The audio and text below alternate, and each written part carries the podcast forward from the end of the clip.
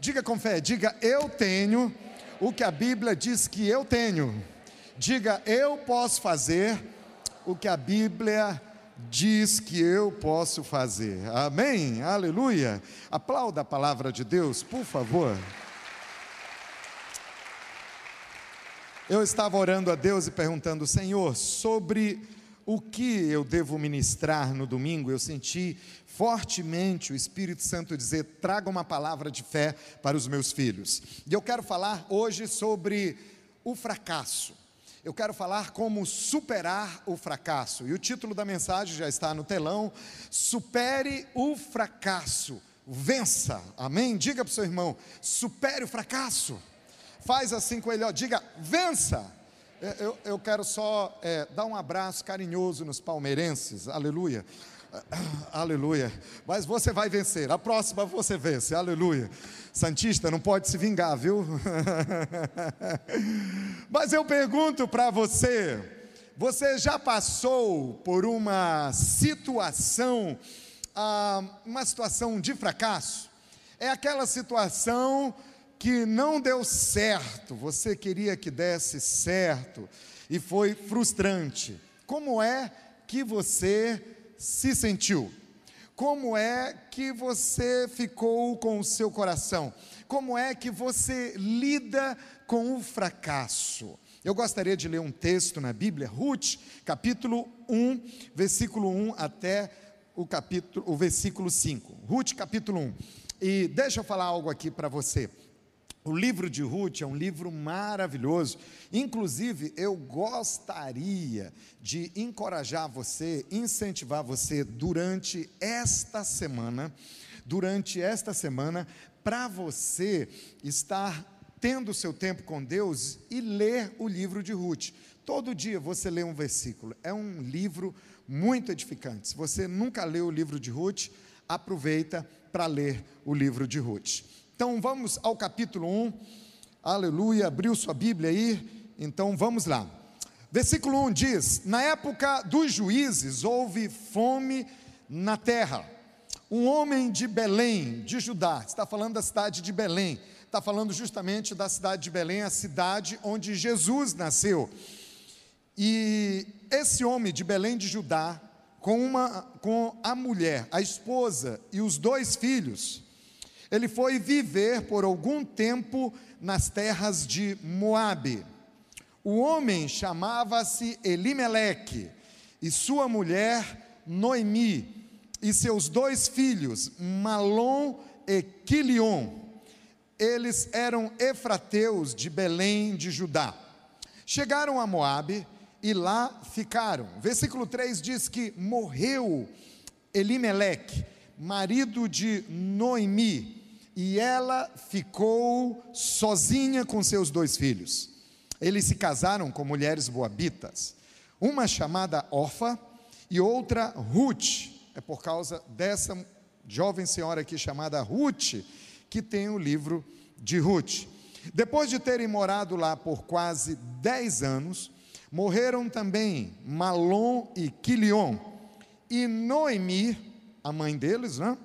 Ficou sem os seus, ficou sozinha, sem os seus dois filhos e sem o seu marido. A personagem principal desse livro aqui é Ruth e Noemi. Noemi era esposa de Elimeleque. E sabe o que significa dizer Elimeleque? Elimeleque quer dizer meu Deus é rei. Diga comigo, meu Deus é rei. É um nome forte, um nome bonito. Né? Eu gosto também de Daniel, Deus é o meu juiz. Naum, quem como Deus, né? são, são nomes fortes.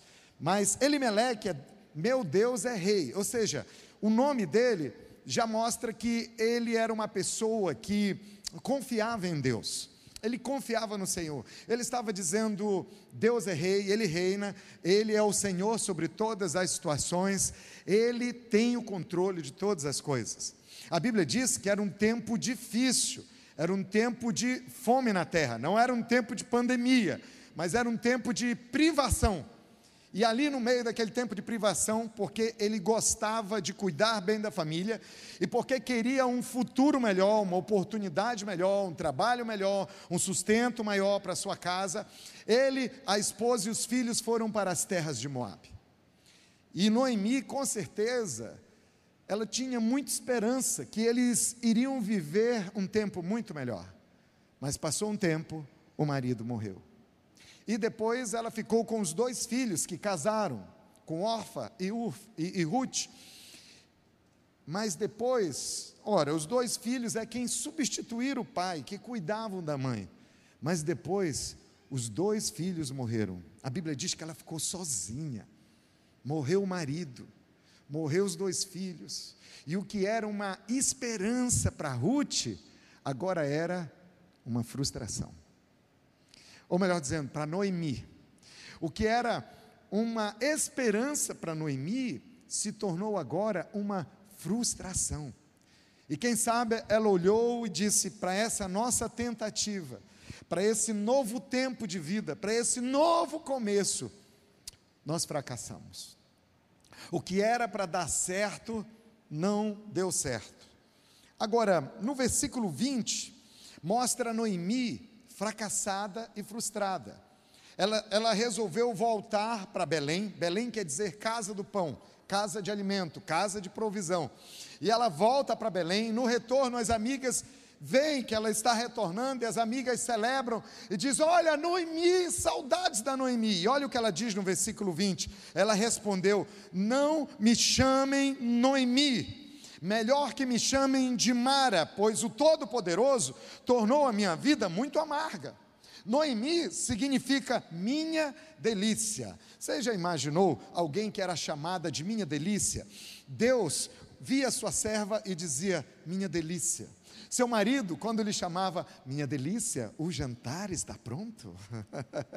Os filhos, quando chegavam em casa, falavam, oi, minha delícia, abraçavam elas, abraçava a mãe, os dois abraçavam a mãe. E que nome maravilhoso! Ou seja, uma pessoa que causava contentamento, alegria, era gostoso estar perto da Noemi. Mas agora ela fala: não me chamem mais de Noemi, me chamem de Mara Mara quer dizer amarga. E ela, de certa forma, transfere a razão da sua amargura para Deus. Ela diz: O Todo-Poderoso tornou a minha vida amarga. Noemi estava sem ânimo. Noemi agora voltava desanimada. E sabe, irmãos, uma das maiores dificuldades que as pessoas encontram para vencer algo que não deu certo, para vencer um fracasso, é justamente o desânimo. Não aceite sementes de desânimo no seu coração. Entenda uma coisa: o fracasso é algo exterior. O fracasso, ele acontece nas circunstâncias, fora de você, no ambiente fora de você. O casamento não deu certo, um filho que aconteceu um problema, algo na saúde, uma empresa, uma sociedade que faliu, um emprego que foi perdido, não deu certo é um ambiente externo. O desânimo é interno. O desânimo é dentro. O desânimo é no coração.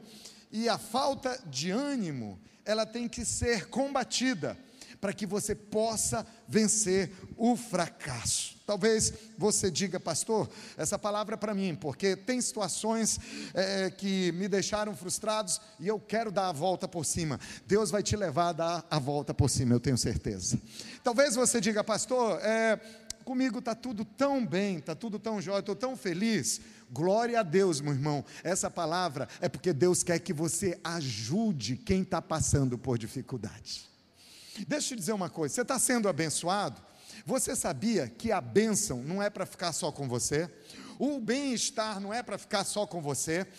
O, o sucesso e, e, o fato de você ser bem-sucedido não é só para ficar só com você, é para você ter isso de bom e compartilhar com os outros.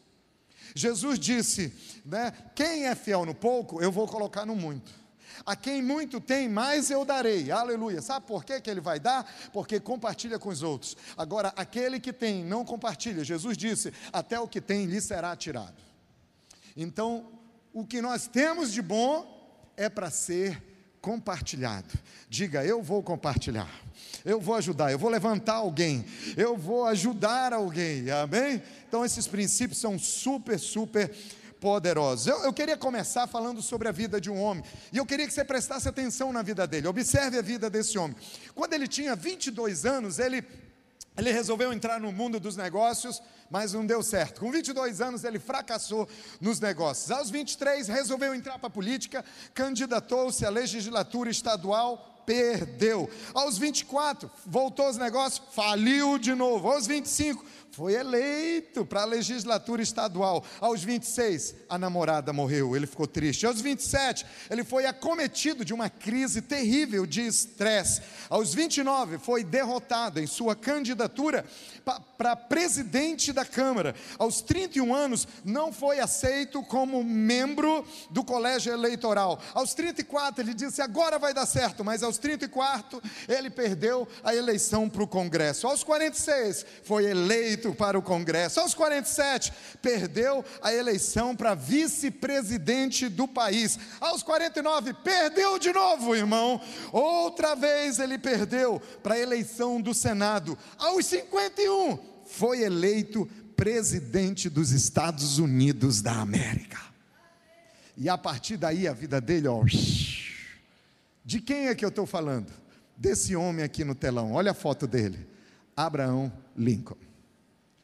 Até hoje, o Lincoln é considerado pelos historiadores, é considerado pelos grandes políticos e é considerado pelos americanos como um de seus melhores presidentes. Muitos dizem que ele é o presidente mais lembrado da história. Por quê? Porque foi bem sucedido. Mas a vida foi fácil para ele?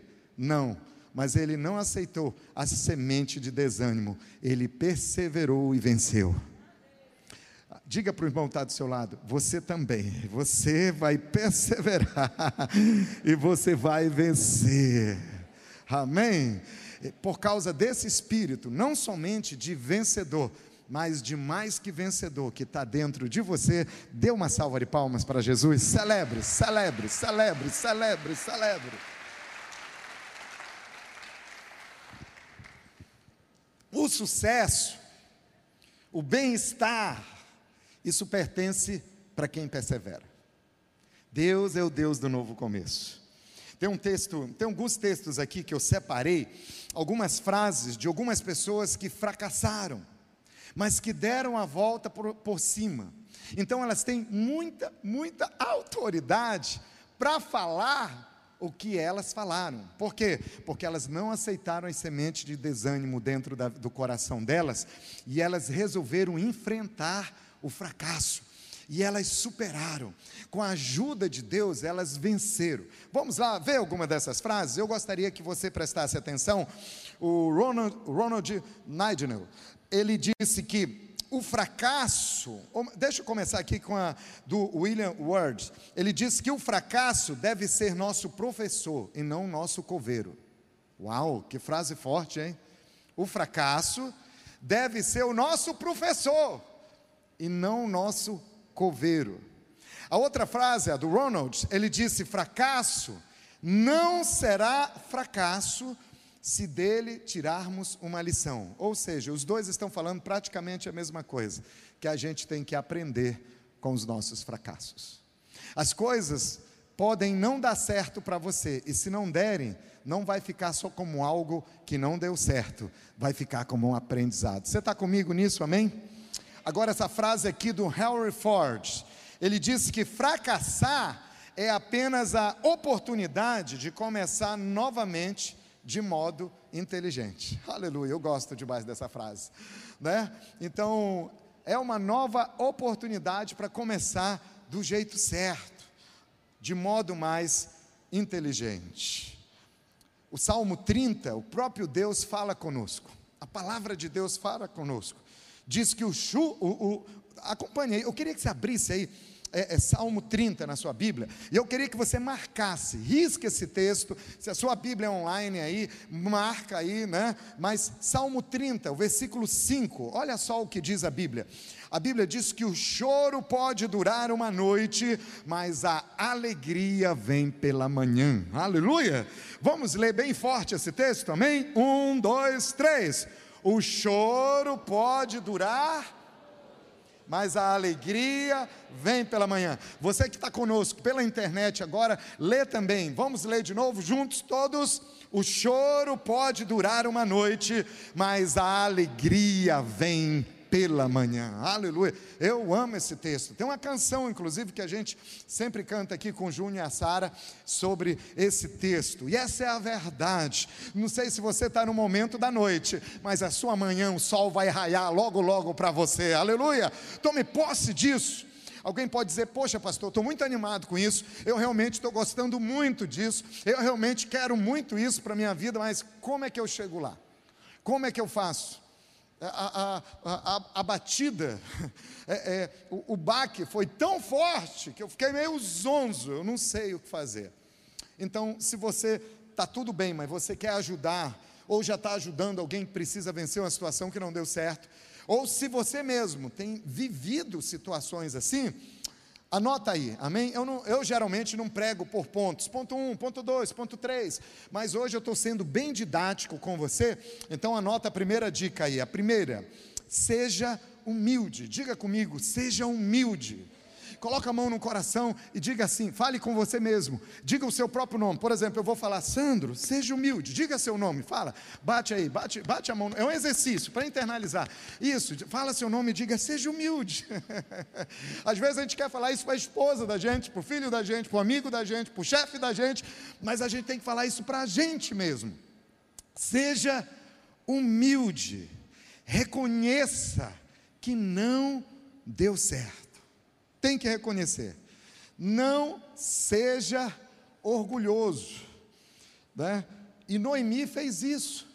Noemi e sua nora, a Ruth, elas decidiram voltar para Belém e para recomeçar. Era fácil fazer isso, meu irmão? Não. Isso não era fácil fazer isso. Voltar para Belém e recomeçar não era a coisa mais fácil. Belém, eles, elas saíram de Belém justamente com essa esperança de que a vida ia ser melhor lá em Moab. Então elas saíram, quem sabe é, é, Noemi falou: Olha, eu estou indo para Moab, vai ser um novo tempo, vocês vão ter boas notícias. Ai, nós temos provisão naquele lugar. Mas anos depois ela volta. E quem sabe no seu retorno, Algumas amigas fofoqueiras, terrível esse tipo de gente, né? Você já viu que tem gente que só gosta de ver a desgraça dos outros? A Bíblia diz que o verdadeiro amor não se alegra com a injustiça. Então, quem sabe ela voltou e umas amigas falaram, eh, e me perdoe a expressão popular, tá, irmão? Mas é o que falam algumas pessoas. Quem sabe ela estava voltando e umas amiguinhas disseram: Lá vem a Noemi de novo com o rabinho entre as pernas. Quem sabe ficaram olhando para ela? Quem sabe ficaram fazendo fofoquinha? Quem sabe fizeram comentários? Voltou, né, amiga, no Facebook. Mas ela, ela foi humilde. Ela, ela se submeteu a um retorno porque acreditava, quem sabe, no novo começo de Deus. É preciso ser humilde para voltar atrás e reconhecer que errou. Ei, ei, ei, ei. Quem sabe você não passou de ano? Quem sabe você ficou sente que fracassou no ENEM, fracassou na sua faculdade, nos seus estudos. Quem sabe você se sente fracassado num relacionamento, não deu certo. Quem sabe no seu trabalho, eu não sei onde, por causa de um pecado na sua vida. Ei, ei, ei, é tempo de ser humilde. Nós não podemos ser orgulhosos. O orgulhoso age como age, não admite, porque ele é egoísta. E sabe, gente, não podemos agir com egoísmo quando não dá certo. O egoísta, ele só pensa em si. Então ele quer só proteger a imagem dele. Não deu certo, mas ele continua com toda a pose. Está endividado, ele continua. Está tudo mal, mas ele continua. E não é fé, é orgulho. É egoísmo. Ele não admite que não deu certo.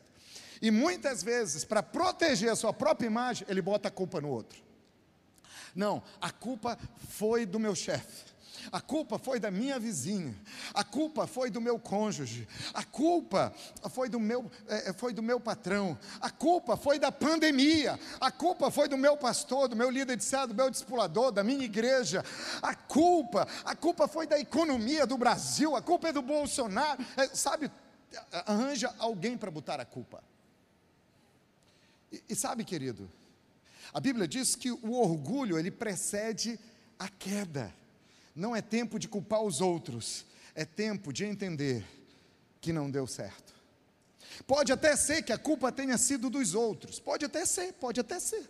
Que os outros sejam culpados, mas você não vai se esconder atrás da falha dos outros. Talvez a culpa foi sua. E você tem que trilhar, porque meu irmão, o sucesso está diante de você. Deus tem um destino divino e abençoado para você, mas tem uma estrada que a gente tem que trilhar. E para chegar nesse lugar divino, eu tenho que passar pela estrada da humildade. Ser humilde, ser quebrantado. Provérbios 15, 33 diz que a humildade antecede a honra. Meu pai, que texto tão forte, irmão. Diga comigo, a humildade antecede a honra. Isaías 57, versículo 15, só a parte B, é Deus falando. Deus diz: Eu habito com um contrito e humilde de espírito para dar novo ânimo, para dar um novo começo, para dar vitória. Aleluia! Deus habita com tem coração quebrantado, Deus habita com aquele que reconhece que não deu certo. Deus habita com aquele que não é orgulhoso. Para quê? Para dar um novo ânimo, para dar um novo começo, para dizer amanhã o sol vai brilhar para você, meu filho. O, choro pode durar uma noite, mas você é humilde e quebrantado. A alegria vem de manhã na sua vida.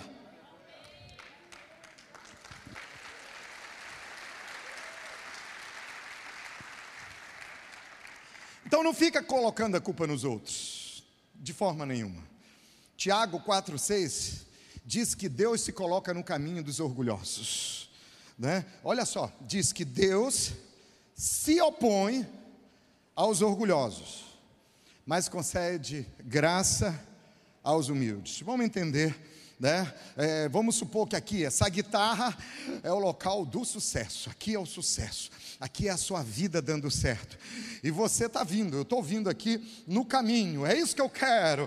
Eu quero meu, meu trabalho, eu quero meus estudos sucesso, eu quero minha família sucesso, eu, eu quero, eu quero, eu quero. Mas se é orgulhoso, não cai guitarra.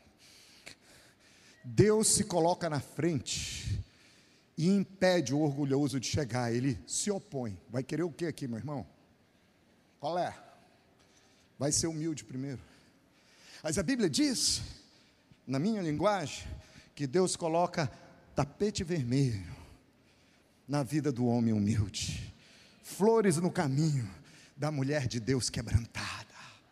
Deus se opõe ao orgulhoso, mas concede graça para o humilde dá uma viradinha para o lado e fala para o seu irmão: Eu vejo humildade em você.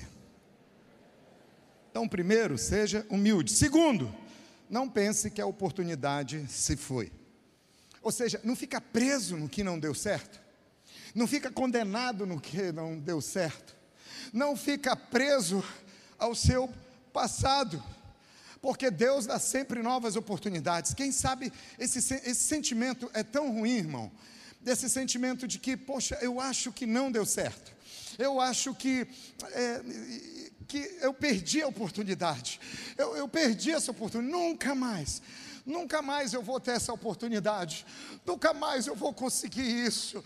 Eu perdi, a vida acabou, é o fim de tudo. Não encare a coisa dessa forma. Tudo parecia tão difícil para Noemi, tudo parecia ter acabado, mas Deus, você vai ler o livro de Ruth, Deus deu um novo começo para Noemi quando tudo parecia tão acabado. A sua nora, Ruth, ela decidiu ficar com ela, não lhe abandonou. O que é que a Noemi fez? Orfa e Ruth, suas duas noras. Ela perdeu o marido, depois os filhos morreram, ela era viúva e agora as duas noras eram viúvas. E ela falou o seguinte: ela disse, queridas noras, eu não tenho mais filhos, né? Isso, mesmo que eu case de novo, até ter filho, para vocês casarem, vocês já vão estar tá idade avançada. Então, eu libero vocês, sigam a vida de vocês. Vocês são jovens, bonitas, vocês vão casar de novo e vão reconstruir a vida de vocês. Elas disseram: não, não, não, nós queremos ficar com vocês. Ela insistiu muito. Uma delas, Orfa, disse: tá bom, eu vou seguir minha vida. Eu, e, e, e eu creio que ela casou, foi muito feliz. Mas a outra, Ruth, disse: não, não, não, eu vou ficar com você. Eu vou ficar com você. E depois a Ruth casou. Deus deu um marido cheio do Espírito para ela. E deu-lhe também um, um filho. E foi um presente de Deus, um neto para Noemi. O nome dele é Obed. E aquelas mulheres, amigas, que sempre celebravam a vida da, da Noemi, disseram: Seja o Senhor bendito que não deixou Noemi. Deus esteve com ela. De, irmão, não é porque não deu certo que Deus não está com você. Não é porque não deu certo que Deus te abandonou. Lamentações 3, 22, 23. Era um tempo de caos. O povo de Deus, de Israel, sendo levado cativo aos babilônicos, sendo levados escravos e com violência. Sabe como é que eles levavam os escravos? Às vezes eles colocavam ganchos na costa da pessoa, entrava na carne e quem estava atrás recebia no peito, e assim formavam filas e iam desfilando. Se um deles caísse, rasgava a carne. As mulheres sofriam violência sexual, as crianças eram maltratadas, os idosos morriam. Era triste ver aquilo acontecendo com o povo. E no meio desse choro, no meio dessa tragédia, Jeremias poeticamente diz: que as misericórdias do Senhor são a causa de não sermos consumidos, porque as suas misericórdias não têm fim, elas se renovam a cada manhã. Ele levantou as mãos, eu creio, e gritou: Grande é a tua fidelidade, Senhor. Não é porque não deu certo que a misericórdia acabou. Misericórdia quer dizer novo começo. Misericórdia, nova oportunidade. Misericórdia, nova chance. Começar de novo com Deus. Ou melhor dizendo, Deus começando tudo de novo com você. Você não vai sumir. Você não vai desaparecer. Você não vai morrer. Você não vai ser consumido. Essa situação não vai te engolir porque as misericórdias do Senhor não têm fim. Porque não tem fim as suas misericórdias, elas se renovam a cada manhã. O choro dura uma noite, mas a alegria vem de manhã, a misericórdia do Senhor vem de manhã. Era por isso que Davi acordava para orar antes do sol nascer, porque ele gostava de ver, ele não queria perder, ele gostava de ver as misericórdias, as novas oportunidades e as novas chances do Senhor vindo para a vida dele.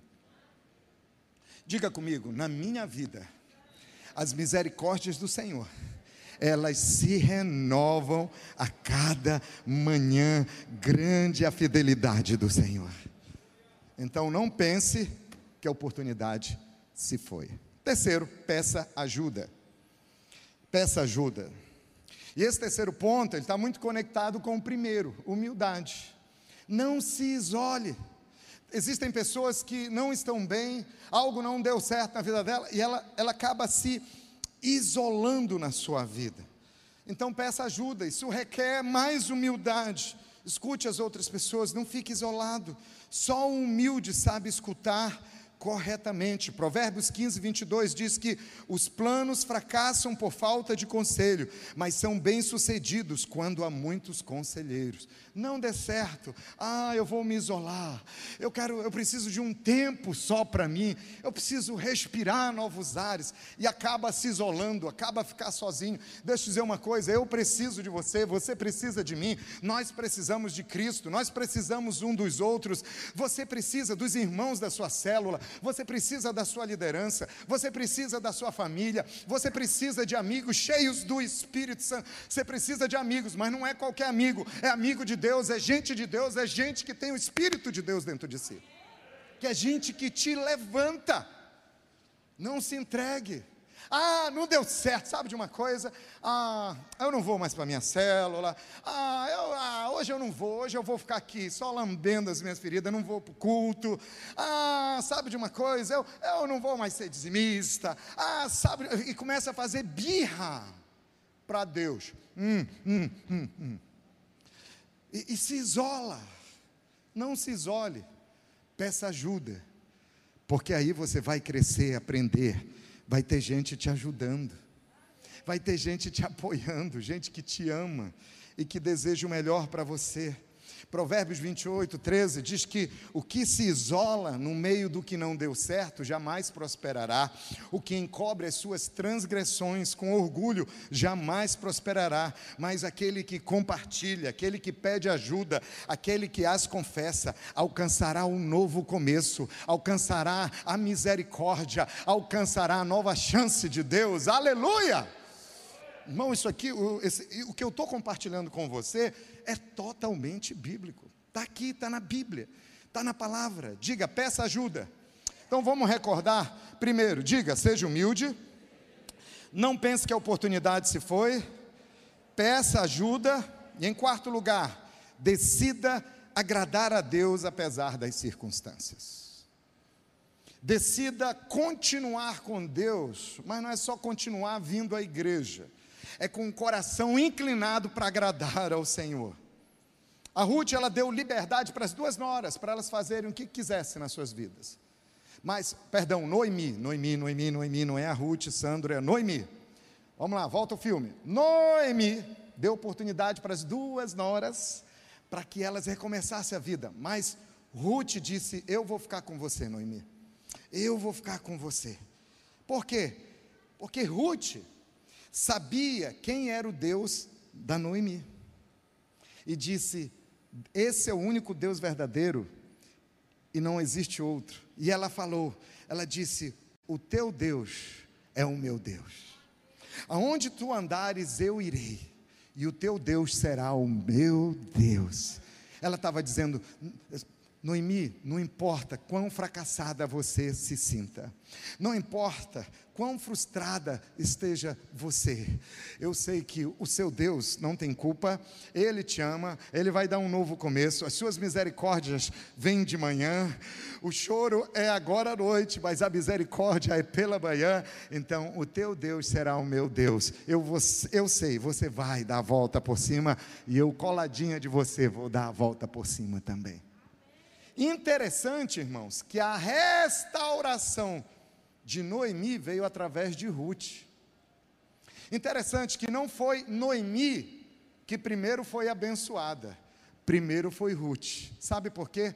Porque enquanto Noemi colocava a culpa em Deus, Ruth reconhecia que Deus não tinha culpa, que Ele era o Senhor da história, que Ele tinha o controle da situação e que Ele tinha um novo amanhecer. Misericórdia. Quando a misericórdia de Deus veio sobre a Ruth, Noemi foi abençoada e ela se arrependeu profundamente. Então, cuidado, cuidado, decida agradar a Deus apesar das circunstâncias. Você pode falar isso na primeira pessoa? Coloca esse ponto aí no telão de novo. Decida agradar a Deus apesar das circunstâncias. Fala você mesmo agora. Olha para o telão e fala na primeira pessoa. Diga: Eu decido agradar a Deus apesar das circunstâncias. Dentro desse aspecto, você precisa tomar muito cuidado para não ceder às pressões. Geralmente, quando algo não dá certo, vem muita pressão junta. Vem conta para pagar. vem o comentário das pessoas. Um diz isso, o outro diz aquilo. É muita pressão. Mas nós temos que obedecer a Deus no meio da pressão. Eu, eu soube de uma historinha muito interessante de um pai e de um filho. Eles moravam num bairro afastado da cidade, isso aconteceu há muito tempo, e eles precisavam ir ao centro fazer algumas compras. Então, eles tinham um burrico. Então, o pai sentou no burrico, o filho, mais ou menos uns 10 anos de idade, ia segurando uma cordinha, e o burrico, você sabe, caminha devagar. O pai ia em cima do burrico e o filho andando. De repente, as pessoas da rua começaram a criticar, disseram: que crueldade, que coisa terrível.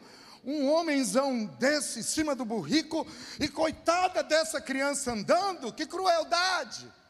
Então eles inverteram. O garoto foi para cima do burrico e o homem foi do lado segurando a cordinha. Continuaram caminhando e disseram: Mas que crueldade! Que crueldade! É, uma criança cheia de energia, que falta de honra com o pai, que coisa horrível! Essa criança tem que ir andando, o pai que tem que ir em cima do burrico. Eles resolveram continuar a viagem, só que dessa vez o burrico ia sozinho, os dois do lado. Aí disseram: Que burrice! Com um burrico forte desse, esses dois vão andando do lado. Eles continuaram a viagem só que dessa vez os dois montaram no burrico. E quando os dois iam em cima do burrico, o povo disse: Que crueldade! Que coisa terrível!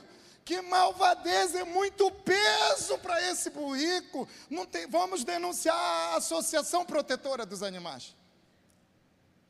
Estavam quase chegando na cidade, mudaram de posição, chegando ao centro da cidade, finalmente chegaram ao centro da cidade. E eles chegaram, os dois, carregando o burrico. Eu pergunto para você: que burrico você está carregando? Pergunte para o seu irmão: você está carregando burrico? Vai lá, pergunta, irmão. Que burrico você está carregando?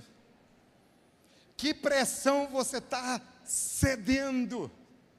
Você está fazendo a coisa errada? Você está se expondo ao ridículo por causa da pressão?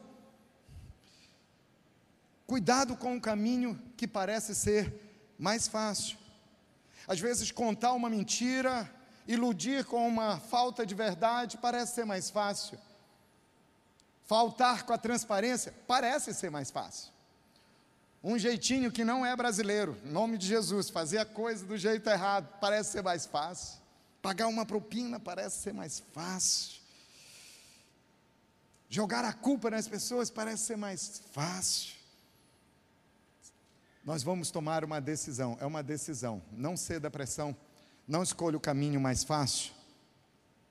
E querido, decida agradar a Deus, apesar de não ter dado certo. Decida agradar a Deus, apesar de não estar dando certo. Decida agradar o Senhor, apesar da circunstância e do tempo difícil. Daniel passou um tempo difícil, apesar da circunstância, ele foi para a cova dos leões. Os amigos dele passaram por tempo difícil, apesar das circunstâncias, foram jogados numa, numa chamas, era fogo ardente. Abraão passou por um momento difícil, mas estava disposto a sacrificar o próprio filho para andar em obediência a Deus.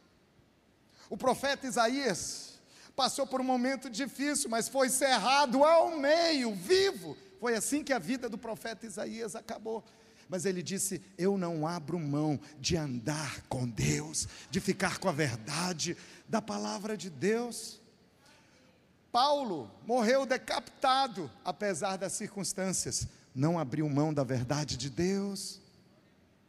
Pedro foi crucificado de cabeça para baixo. O apóstolo Tiago, ele foi transpassado por uma lança, mas ele não se rendeu às mentiras do imperador romano. A lança entrou aqui, ó, na frente, saiu por trás. Jesus, a Bíblia diz que ele foi obediente até a morte, mas ele obedeceu a Deus e a sua palavra. Apesar da circunstância, você vai agradar a Deus, você vai obedecer a Deus. Em Lucas capítulo 5, tem uma passagem interessante. Nós encontramos os discípulos de Jesus desanimados. A coisa não tinha dado certo para os discípulos de Jesus. E Jesus chega com eles e pergunta: é, é, por que, que vocês estão tão desanimados? E aí, eles respondem: Olha, nós pescamos a noite toda. Vamos olhar o texto? Você acompanha aí no telão? Lucas 5,5. Pedro responde para Jesus: Mestre, Senhor Jesus, havendo trabalhado a noite toda, pescamos, pescamos, pescamos, jogamos rede, jogamos rede, nada apanhamos. Jesus disse: Naquele lugar, lança a rede de novo.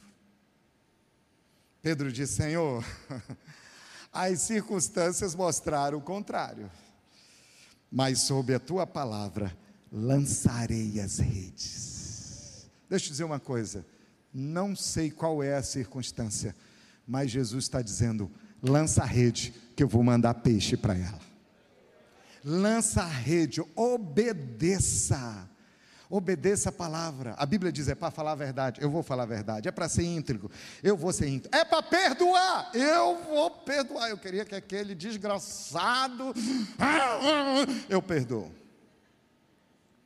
Deus tem um novo começo para você. Não negocie. Não negocie. Quinto, persevere. Anote aí, persevere. Por quê? Porque o processo da mudança pode demorar. Nem sempre é rápido como a gente gostaria que fosse. Nesse tempo de pandemia, a gente está usando muito aplicativo para pedir comida. Quem aqui já pediu um sanduíche, alguma coisa por um aplicativo desses aí? iFood, Rap, Uber Eats. Eu, eu sinto que alguém vai levar você hoje para lanchar quando sair daqui, mas vamos supor que é por aplicativo agora. E aí você pede. Você é daqueles que fica olhando um mapazinho para ver onde está o vendedor? Eu sou. Não sei se é por causa da fome. Tem um tempo ali de previsão. Sua encomenda chegará entre tal hora e tal hora. E está dentro do prazo, mas eu estou de olho nele. É porque a gente gosta das coisas instantâneas. Nós temos dificuldade de esperar. E às vezes, a situação não muda, não muda de uma hora para outra. Isso quer dizer que o processo, o processo pode ser demorado. Mas confie, Deus está trabalhando no processo. Ele está dentro do processo de mudança. A Bíblia diz que Ele é fiel e justo. Deus é fiel e justo para concluir a obra que Ele começou na sua vida, diz Filipenses 1,6 aquele que começou uma grande obra, ele vai completar.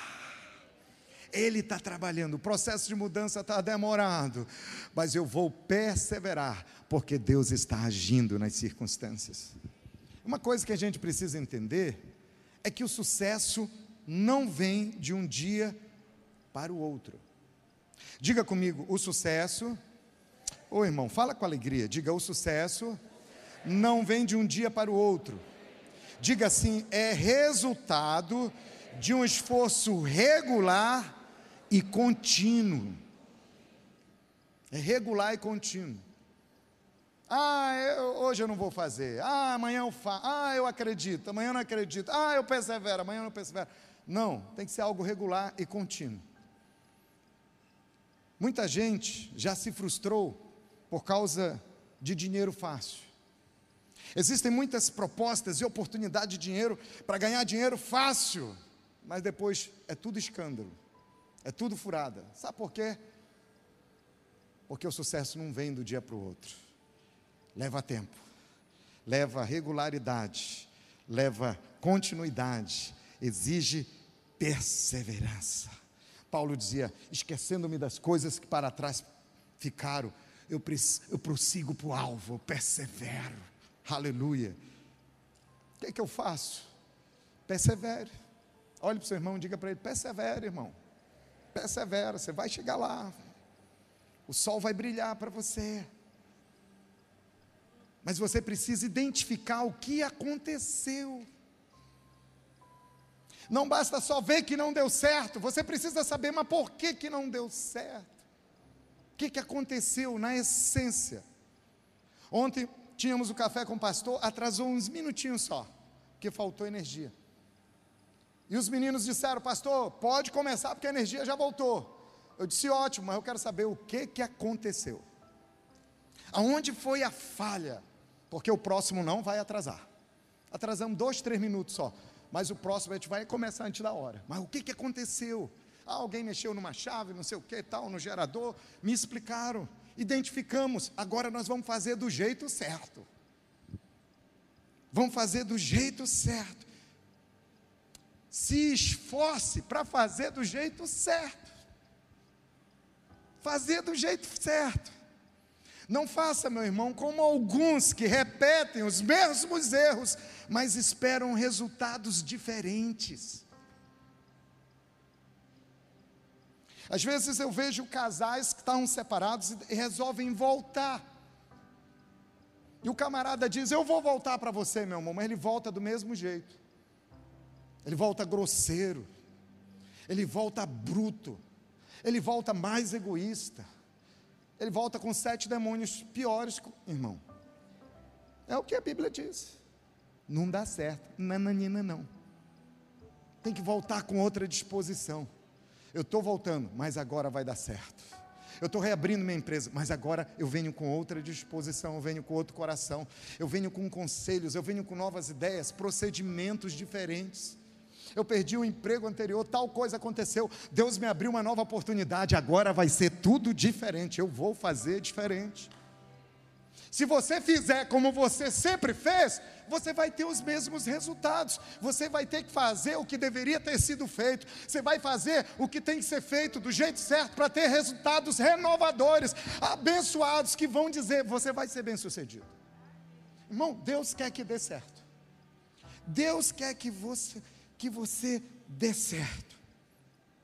Eu vi uma história de um cirurgião, ele era um cirurgião plástico lá nos Estados Unidos, e ele teve que cuidar de um paciente. Era um rapaz que tinha perdido a mão. E quando ele chegou próximo do paciente, esse médico perguntou para o rapaz sobre a deficiência dele. Sabe o que o rapaz respondeu? O rapaz disse: Eu não tenho deficiência alguma, doutor, eu só não tenho a mão direita. O médico olhou e disse: Que que é isso? Mais tarde, nos telejornais, o médico descobriu que esse rapaz era o jogador que mais fazia pontos no futebol americano e ele voltou para jogar. Aquele, aquele rapaz, ele não permitiu que uma deficiência tão evidente lhe derrotasse. Pode ser tão evidente que não deu certo, mas você não perdeu o jogo, você vai voltar para o jogo. Você tem um técnico, o Espírito Santo está dizendo: Vamos lá, filho, eu estou torcendo por você. Sabe, ninguém cruza a linha de chegada sozinho. Parece que o atleta, ele, ele, ele cruzou a linha de chegada sozinho. Você não chega sozinho, você não consegue sozinho, não, irmão. Você precisa de gente com você. Você tem um técnico, o Espírito Santo, você tem um técnico, seu líder, você tem um técnico, um discipulador, você tem um técnico, alguém da família, você tem os irmãos que estão ali, ó, do lado, te apoiando, gritando: Vai, vai, vai que você consegue. Você chega lá, meu irmão, tem um que dá um copo d'água para você, outro diz, vai correndo, eu estou correndo do outro lado, já estou cansado, mas você não quer, você vai, vai, vai, vai. E você celebra no final com todo mundo. Você consegue.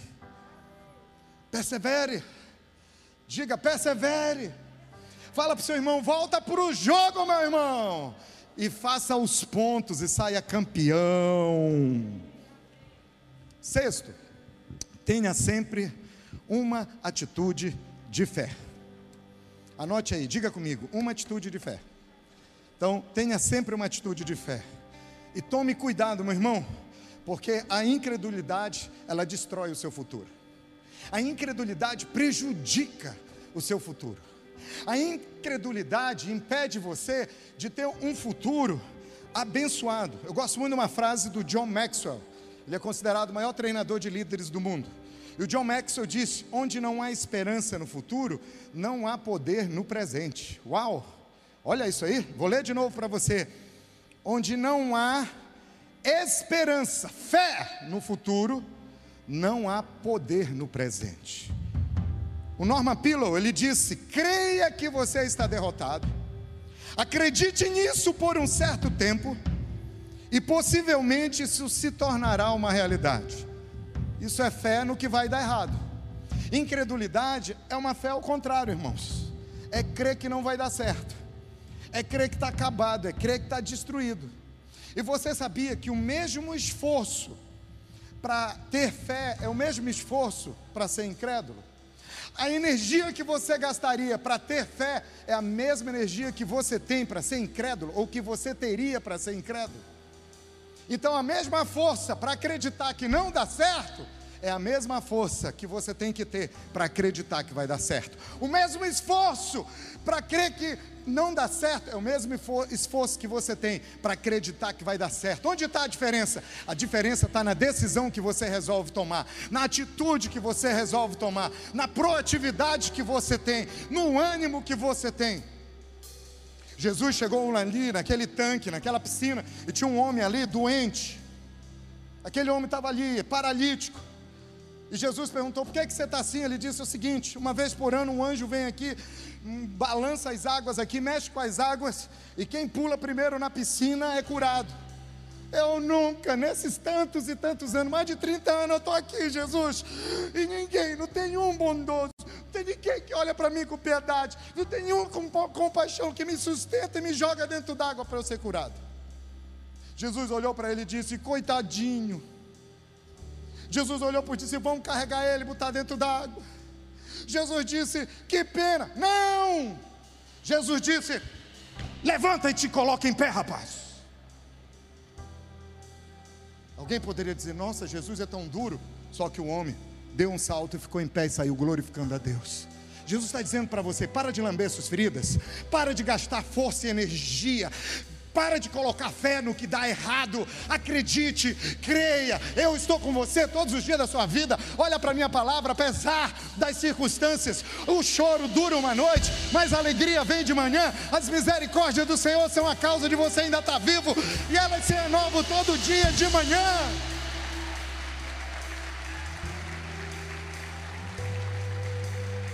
Diga, eu decido Fala com fé que é para o céu acreditar. Diga: Eu decido ter fé. Eu decido acreditar, apesar da circunstância. O autor de Hebreus disse que a fé é a certeza, é a certeza daquilo que você espera e a prova de coisas que você não vê. Irmão, é uma decisão que nós tomamos. Jesus disse: mesmo que seja como um grão de mostarda, vai funcionar. Tome essa decisão. Hebreus 11:6 diz que sem fé é impossível agradar a Deus, pois quem dele se aproxima precisa crer que ele existe e que recompensa aqueles que o buscam. Olha para esse termo, texto, irmão. Talvez você diga, pastor, eu quero saber se eu tenho fé. Como é que eu faço para saber que eu tenho fé? A Bíblia pede duas coisas bem simples para você. Primeiro, a Bíblia diz: sem fé não agrada, sem fé não tem milagre, sem fé em Deus não tem novo começo, não tem novas misericórdias a cada manhã. Como é que eu sei se eu tenho fé? A Bíblia diz que quem dele se aproxima precisa de duas coisas. A primeira, é crer que Ele existe. Você crê que Ele existe? Você crê de verdade? Você crê nas histórias que a Bíblia conta? Você crê no que está escrito nesse livro? Diga, eu creio. Você crê que Jesus é real? Você crê que Ele ressuscitou o terceiro dia? Você crê que o Espírito Santo está dentro de você? Você crê que Ele batiza? Eu creio. Número um, você crê. Segundo, olha, coloca o texto no telão. Ele diz assim: crê que ele existe. Segundo, gente, olha o que ele pede para a gente acreditar. Papai, ô oh, papai, ele quer que você acredite que ele recompensa aqueles que o buscam. A Bíblia está pedindo para você acreditar que se você pedir, Ele vai dar. Que se você bater na porta, ela vai se abrir. Que se você tiver fé, o milagre vai acontecer. e que Ele ama recompensar, galardoar. Ele ama dar presentes para os seus filhos. Se você pedir, Ele atende. Você crê nisso? É difícil ter fé? Creio que Ele existe e creio que Ele recompensa aqueles que lhe buscam. Quantos aqui creem? Quantos aqui estão buscando? Fique em pé, por favor, aleluia. Por último, gratidão, diga comigo, gratidão. Interessante que a Bíblia fala muito sobre oração, mas quando a Bíblia fala de oração, ela fala de gratidão. O apóstolo Paulo fala que é para perseverar na oração. O apóstolo Paulo fala que é para perseverar na intercessão, vigiando com ações de graça. Né? Então eu oro, eu intercedo, eu vigio para não perder a fé. Como? Agradecendo. Interessante que quando Jesus, lá em Marcos, ensinou a pedir e a orar, ele disse: quando você orar, ore peça crendo que já recebeu. Peraí, peraí, peraí. É, esse negócio não é lógico. Irmão, a fé não é lógica. Para de tentar transformar a fé numa coisa que é lógica. Você pode ficar dizendo, como é que eu vou pedir algo que eu já recebi? Isso é fé.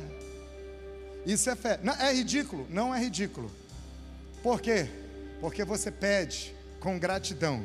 Porque a Bíblia diz: aquilo que ligardes na terra haverá, já foi, passado, ligado no céu.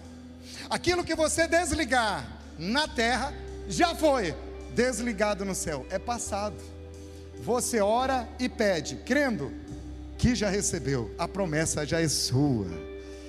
E aí o apóstolo Paulo diz: vigia, como? Com agradecimento. Faz isso agradecendo. Obrigado, Senhor, que o Senhor já respondeu minha oração. Porque o choro dura uma noite, mas já está programado. De manhã vem um sol brilhando na minha direção. Já está determinado. Ele não vai determinar, ele já determinou. Amém? O salmista, olha só, Davi diz: Bendiga ao Senhor a minha alma. Interessante, o, o salmista não está dizendo, Bruno, bendiga o Senhor a sua alma. Melhor guitarrista do Brasil, bendiga o Senhor a sua alma. Não, não, não, não. Ele está falando, Felipe, bendiga o Senhor a sua alma. Não, Davi está falando com ele. É como eu falando comigo, Sandro, bendiga o Senhor a sua alma, Sandro. Agradeça a Deus. Por quê? Porque Ele tem te abençoado, Ele já liberou. Não olha para as circunstâncias. No reino do Espírito, Deus já liberou ele diz: não esqueça nenhuma das suas bênçãos. Mais à frente, Davi diz: que farei eu ao Senhor diante de todas as suas bênçãos que tem derramado sobre mim. Diga agradecer.